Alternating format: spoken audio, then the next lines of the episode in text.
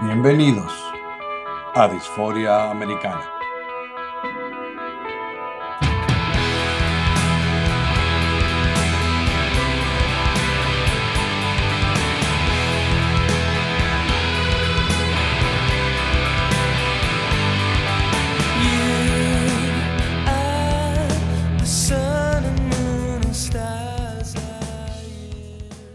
Bienvenidos a mi episodio americana donde hablaremos de una de las grandes bandas de las últimas décadas, los grandes de la historia, y con mis amigos eh, y conocidos de ustedes. En primer lugar, honrados de tener otra vez a Osiris Domínguez, la famosa. Bienvenida. Muchas gracias. Gracias por, por invitarme otra vez al programa. No, Y sí, vamos a hablar de una... Yo también los extrañé, perdón, estuve como medio desconectada, pero aquí estamos otra vez para darle lata Qué al prójimo e con Radiohead esta vez. Sí, tenemos eh, la compañía otra vez de mi gran amigo y gurú, Jimmy Andrade. Hola Nelson, hola Sonata, ¿cómo están? Muy contentos de poder platicar de este grupo que, que, que también es intergeneracional, como otros que hemos hablado, eh, y por eso tenemos el gusto de que esté la joven Sonata hablando con estos, eh, con estos viejos ¿Qué de los te 70. Sí, Ay, cálmense, bájale dos rayas a tu drama. bueno, pues No. es que Estamos chavos todos, estamos Sí. chavos y se nos hace fácil. de corazón. Y pues muy contento Muy de que, de que coincidamos en, en otra banda que, que es como la inclasificable, ¿verdad? Como hemos tenido varias, como hemos, como hemos hablado de, pues desde- yo creo que desde Steven Wilson, que, que es difícil encajarlo en, o, o encajonarlo en un género, hasta, Gran programa. sí, hasta el mismo Rush, que, que siempre se, se ha cosido aparte, se ha, ha creado su, su, su, su culto, su género, su, su línea. Y bueno, y Radiohead fue o ha sido una cuestión similar.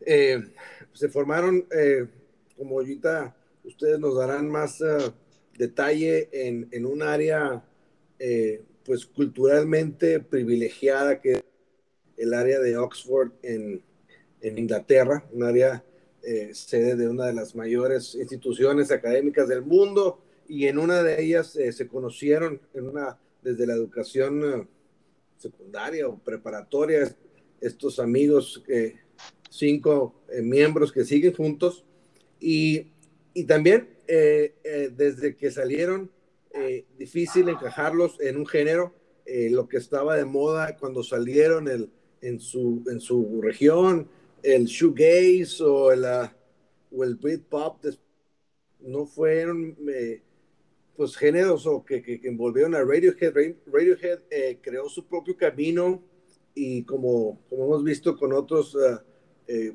grandes músicos y, y bandas, eh, no fue fácil, pero lograron su independencia y, y lograron eh, colarse a la historia del rock y de la música de manera privilegiada. better, happier, more productive.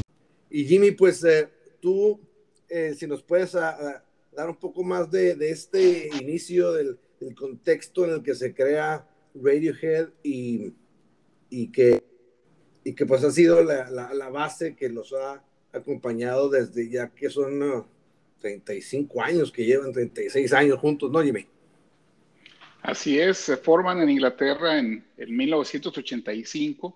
La banda está conformada por Tom York en las voces, guitarra, teclados, eh, los hermanos Greenwood, Johnny y Colin, eh, Johnny tocando guitarra y teclados y, y Colin en el bajo, Ed O'Brien en la, en la otra guitarra y Philip Sedway en batería y percusiones.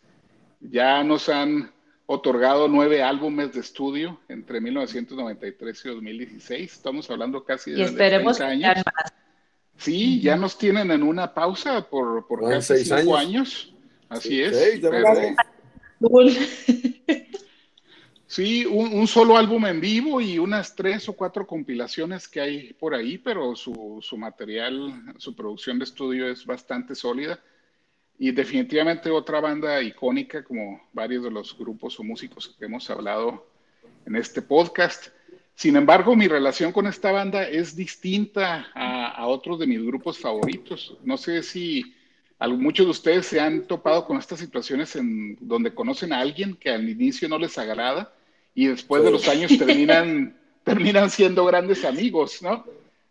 Así, eh, así, me pasó, así me pasó a mí. Para mí la carta de presentación fue el sencillo de Creep del álbum Pablo Honey, la cual lo voy a declarar abiertamente, aborrecí la canción.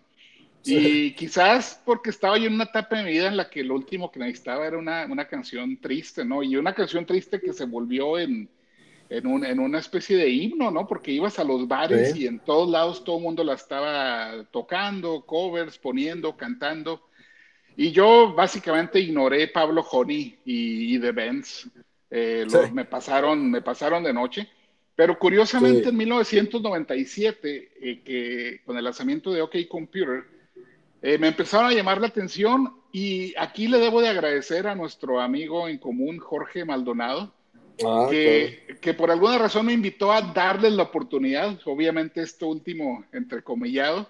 Sí, sí, sí. Y, y desde entonces me convertí en, en un fan, lo, lo, lo, reconozco. Después retrocedí un par de álbumes a tratar de darle una, una escuchada a Pablo Honey y The Benz. The Benz me encanta, aún así Pablo Honey tengo mis reservas pero ya de ahí todo lo que han lanzado posteriormente eh, me, me, ha encantado.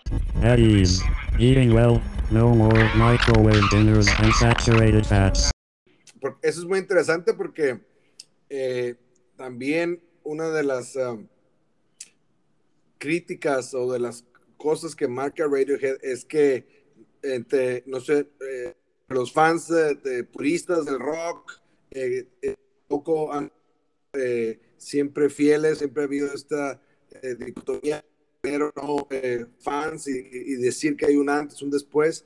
Sobre todo quizá cuando llegamos, a, vamos a saltarnos, ¿verdad? Casi una década o dos, cuando llega el King of Limbs eh, y que es un, un, salto a la electrónica totalmente y que pierde muchos de sus seguidores eh, rockeros, pero que, que Sonata, tú sabes bien de, del contexto en el que se da ese disco y lo que ha significado en la carrera de Radiohead y cómo también pues les dio continuidad en estas últimas dos décadas, ¿no? Sí, definitivamente creo que con Radiohead estamos en el mismo escenario que con Tool, como que no hay un punto intermedio. Sus fans, somos fans de Hueso Colorado recalcitrantes y también hay haters, o sea, se me hace una cosa muy chistosa que o sea, como que el fandom es tan intenso que hay haters, o sea, es así como de Radiohead Wakala, o sea, no entiendo. Yo no entiendo qué pasa por sus cabezas, pero de que los hay, los hay. Así es. Entonces, haters de Radiohead, ojalá alguno esté escuchando esto, porque se están perdiendo de mucho. Entonces, Radiohead es, es eh, creo que una banda que ha logrado mantener su esencia, o sea, y creo que no la tenía sencilla como bien dijo Nelson al principio, vienen de una región que, pues, o sea, nos ha dado muchísima música increíble, o sea, tan solo The Beatles, Travis, o sea, es, o sea, pónganse ustedes a decir el número de bandas que quieran que han venido de esa islita lluviosa y nublada toda la vida, o sea, es, es increíble. Entonces, no la tienen sencilla y ellos logran consolidar una carrera que ha vendido muchísimo, además, o sea, hemos de decir que Radiohead es una banda que vende muchísimos discos todavía y que bueno, también han sido como pioneros en muchas cosas, que es lo que quisiera platicar un poquito más adelante, en esta cuestión de formatos electrónicos, de págame lo que tú quieras pagarme por el disco, lo que para ti valga. Este, creo que han hecho cosas muy padres y, y, bueno, creo que han logrado reinventarse a sí mismos. Igual y esto es medio una frase así de... No, que suena medio trillada, pero, pero es, verdad, o sea, se han reinventado disco con disco nos sorprenden. Yo contrario este... a, a, Jimmy, yo sí, yo sí me enganché del, del famoso Pablo Juan, toda lo, lo tuve en cassette, fíjate. Creo que Creep es la, es la peor canción.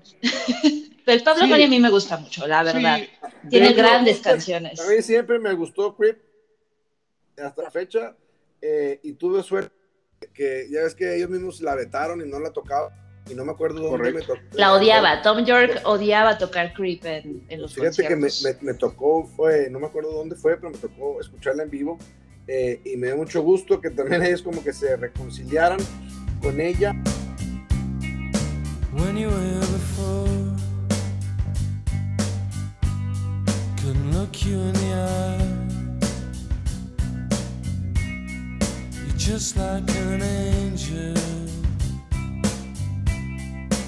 Skin makes me cry. You float like a feather. definitivamente The Bands en el 95 fue el, el real, yo creo, lanzamiento de, de, de Radiohead. Sí, fue, o sea, el Pablo Johnny proponían su, o sea, el sonido, creo que ahí ya está el sonido de Sin embargo, es hasta The Bands donde explota, por decirlo de alguna manera. De hecho, The Bands me parece el disco más rocker, entre comillas, es el que tiene los grandes este, solos de guitarra, este, tiene muchas canciones muy buenas. Este, creo que es el, es el disco más pesado, entre comillas. Sí, álbum rocker, como bien dices, pero que se encajó en el en aquel tiempo lo llamado alternativo y, los que lo defienden en ese género lo ven como uno de los grandes discos o el más grande del género o del subgénero alternativo, ¿no? Exacto. Son, son como igual de los papás del indie alternativo, por así decirlo. Digo, ahorita ya le ponen indie a cualquier chingadera que se les ocurre, ah, pero ellos son de los primeros que eh, como que se van por otro lado, ¿no? La música, o sea, ellos son de la época de Travis, este, que era como más pop, más, este, más meloso, más melódico, todo el asunto. Y ellos efectivamente sientan las bases de, de lo alternativo. Sí una opción para los que no aman el metal y las cosas pesadas, pero tampoco se van a lo pop.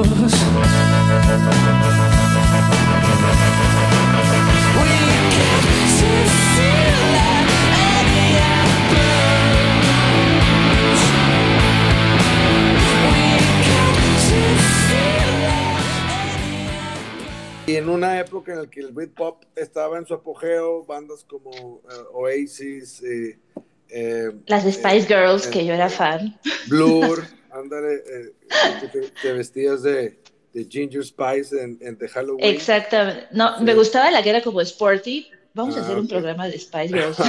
no, no es cierto. Solo, solo, solo, si, si acceden. Y Jaime así de, ajá. Oigan, entonces, en eso, con, The Bands, varias cosas se consolidan musicalmente, se consolidan eh, también eh, su, su, diferencia eh, visual, los videos muy originales, el Britpop un poquito más festivo y, y, sigue un poco la onda depresiva, por decirlo de alguna manera, en la música de, de, de Radiohead y que con Fake Plastic Trees, que se convierte en una no lo llamaremos Power Ballad para no retomar. Eh, no, eh, por favor. Eh, luchas pasadas, pero al menos es una, una canción que, que, es como, si, nos permitimos una continuación de, de, de Creep, una, una canción esas que autodestructivas, pero que, que, que, con las que mucha gente se identifica, claro tu grupo, estás tu música y mucha gente estableció esa conexión personal. The green plastic can for a.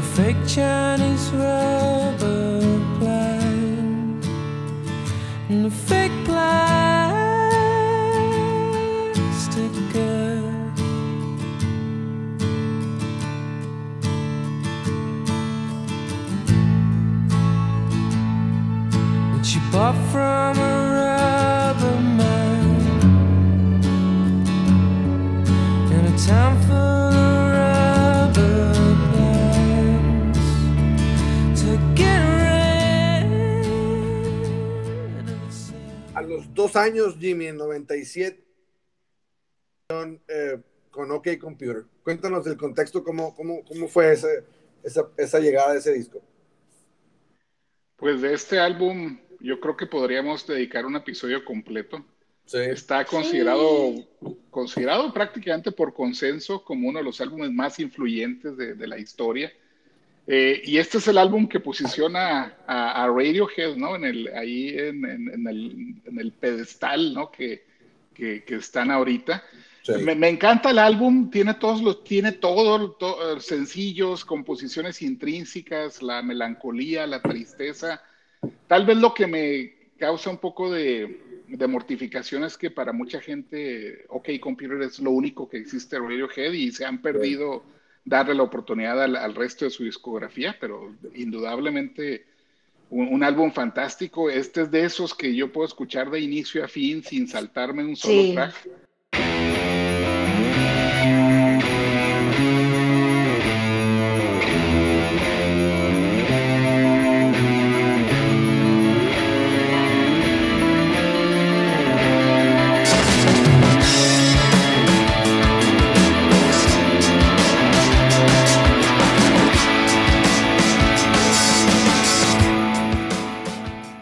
De hecho, la reedición que hicieron, uh -huh.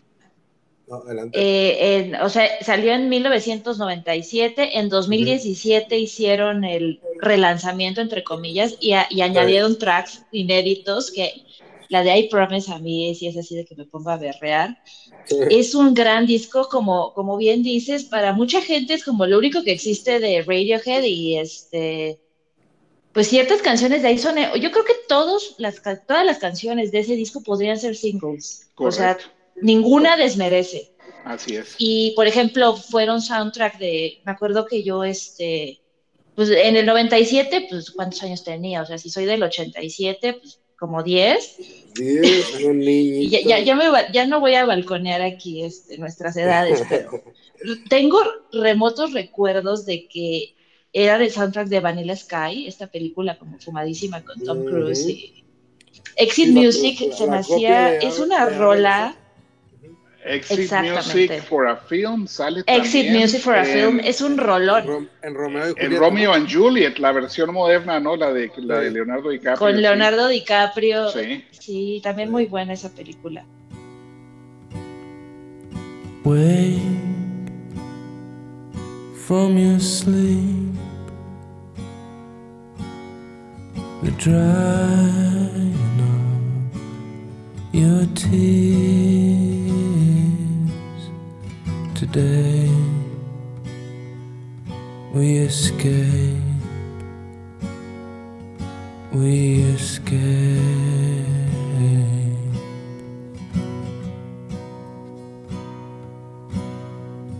Pack and get dressed before your father hears us before all hell breaks loose. Dentro de Radiohead no existe la lucha de egos, ¿no? Como bien mencionas, no hay un Paul McCartney, un John Lennon, este, pues diciendo que son más importantes que Jesucristo y esas mamadas. La verdad es que eso siempre me ha latido pero, de ellos, son como súper bajo perfil. Uh -huh. este, tienes razón, o sea, los cinco son partícipes del proceso creativo. Si bien eh, pues los reflectores siempre van a, a Tom York, también creo que por la naturaleza de su, o sea, es un personaje, ves a Tom York y lo ves en vivo y, y dices, wow, o sea, el, el, hombre es raro, es raro, pero tiene su ondita y este, tiene su, su, fandom, me incluyo entre ellos. Y también, digo, habría que hablar también del trabajo de Tom York en solo, creo que sería material para otro programa. Me parece un, un, músico en toda la extensión de la palabra. Letrista, eh, domina varios instrumentos, pero eh, sin embargo, o sea, se han mantenido a lo largo de todo este tiempo, o sea, más de lo que tengo yo de vida, se han mantenido unidos los cinco y los cinco eh, tienen palabra en, en el proceso creativo, ¿no? En cada disco han participado todos. Como bien dices, creo que es como la química perfecta de Tom York en las letras, este, algo así como lo que eran Roger Waters y, y David Gilmour cuando se llevaban chido. O sea, la magia es como, porque no es solo las letras, no son solo las letras que te, que te enganchan, es la música, es toda la composición, todo lo que implica la música de Radiohead. Entonces, esto me parece bien valioso y que también son como una banda que no es así que estén en escándalos y que su vida sea sórdida y que digas que la han vivido en drogas y lo que sea. Creo que son pues, músicos muy maduros, o sea, desde el principio pues, nos han acostumbrado a la calidad. Creo que los fans de Radiohead, por eso nos pueden odiar un poco, porque es así como de se, extendió este rumor de que pues, a la gente inteligente, entre comillas, a los intelectualoides les gusta el Radiohead, que no sé si qué tan cierto sea, pero creo que su música sí requiere cierto... Compromiso. ¿Cómo decirlo? Exacto, compromiso y pues también, o sea, los fans de Radiohead creo que tenemos un, un gusto por, por esta calidad a la que nos han acostumbrado tanto las letras como la música en la que participan los cinco. Creo que eso es, es muy valioso rescatarlo. Y esa es una buena observación, porque la, la, alineación original se ha mantenido intacta. ¿Cuántas bandas de este tamaño han logrado hacer esto? Y la otra es que... Bueno, ni los Beatles, o sea... ¿Duraron cuánto? Sí, exacto. Eh, básicamente nos dieron 10 años, ¿no? Y, este, y la otra situación es que a pesar de que cada uno de ellos los, los, ubicamos perfectamente bien en su instrumento o sus instrumentos, no los vemos tanto como instrumentistas, pero los vemos como músicos completos a los cinco, ¿no? Así es. Pero muy interesante que hablen aquí de la unidad, que porque eh, justo cuando estamos hablando de su cumbre, ¿verdad? Que definitivamente fue el OK Computer y, como tantas bandas que tienen eh, un éxito tan grande mundial, eh, están en la cima, las giras se vuelven interminables y tienen que estar componiendo, creando en medio de, conciertos en, el camino.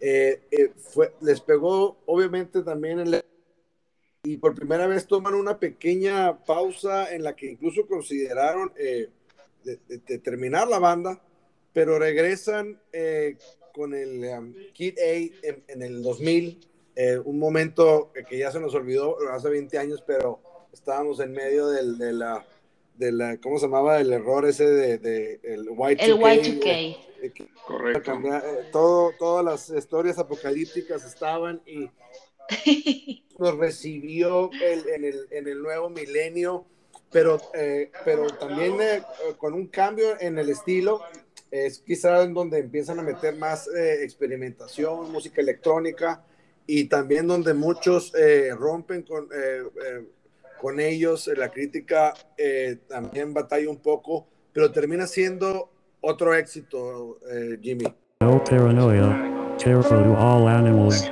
never watching spiders down a plug hole. Key Day es uno de los cambios de dirección musical más notables en la historia de un grupo. Eh, creíamos que iban a replicar este OK Computer y resulta que abren, abren el álbum con la hipnotizante Everything is in its right place, ¿no? Que no deja de erizarme la piel todavía hasta, estos días. Es una canción que únicamente tiene sintetizador y, voces y donde pareciera que Radiohead, conscientes del shock, ¿no? Que estaban por causar, nos tranquilizan, ¿no? Diciendo que todo está en su, en su lugar. Tranquilos. Everything in its right place.